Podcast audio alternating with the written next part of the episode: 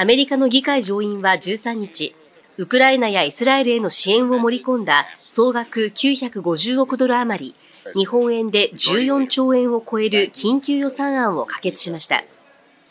緊急予算案の成立には下院を通過する必要がありますが、下院では過半数を握る野党・共和党内で反対論が根強く、可決の見通しは立っていません。背景には下院の共和党に影響力を持つトランプ前大統領がウクライナ支援に反対し、メキシコとの国境管理の強化を優先するべきと主張していることがあります。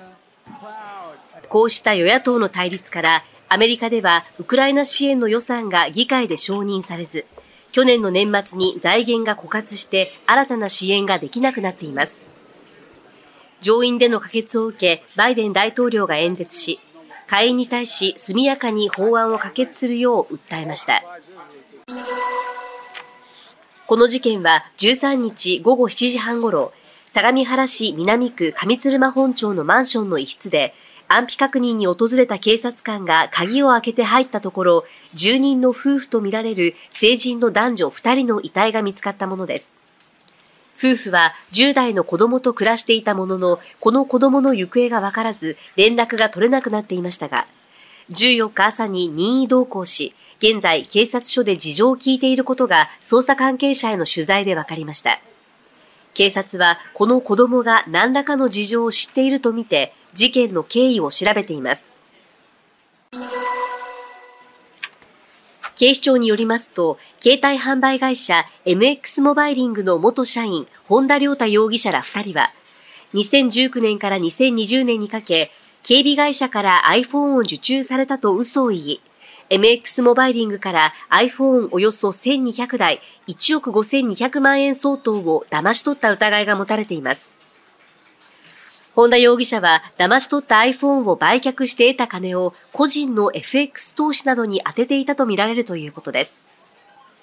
本田容疑者らは2021年までに iPhone およそ2600台、およそ3億4000万円相当を騙し取ったとみられ、警視庁が詳しく調べています。インドネシアの一般的な家庭では電動のポンプかこのように手動で地下水を汲み上げて生活しています。人口増加が急速に進む一方で上水道の整備が追いついていないインドネシア。2期10年に及ぶジョコ大統領の下でグローバルサウスの旗頭として急成長した一方足元では歪みが広がっています。経済発展やインフラ整備を急ぐジョコ政権は中国に接近。一方で中国が海洋進出を強める南シナ海では権益をめぐる対立も起きていて、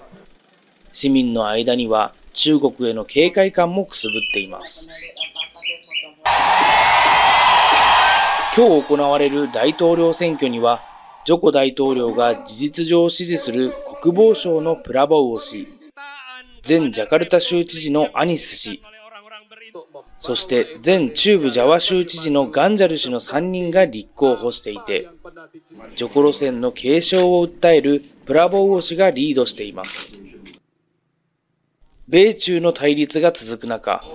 地域大国インドネシアがどこに向かうのか。選挙結果を各国も注視しています。輪島市内の小学校、中学校は、早いところでは先月24日に学校活動を再開しましたが、給食については、調理を行う共同調理場の建物が傾いて断水したため、再開の見通しが立っていません。そのため、給食再開までの一時的な対応として、13日からボランティア団体が用意したお昼ご飯の提供が始まり、初日のメインはとんかつでした。いただきます。いただきます。楽しい。どうして楽しいと思うかな？話せるから。好きな食べ物入ってた？はい。どれ？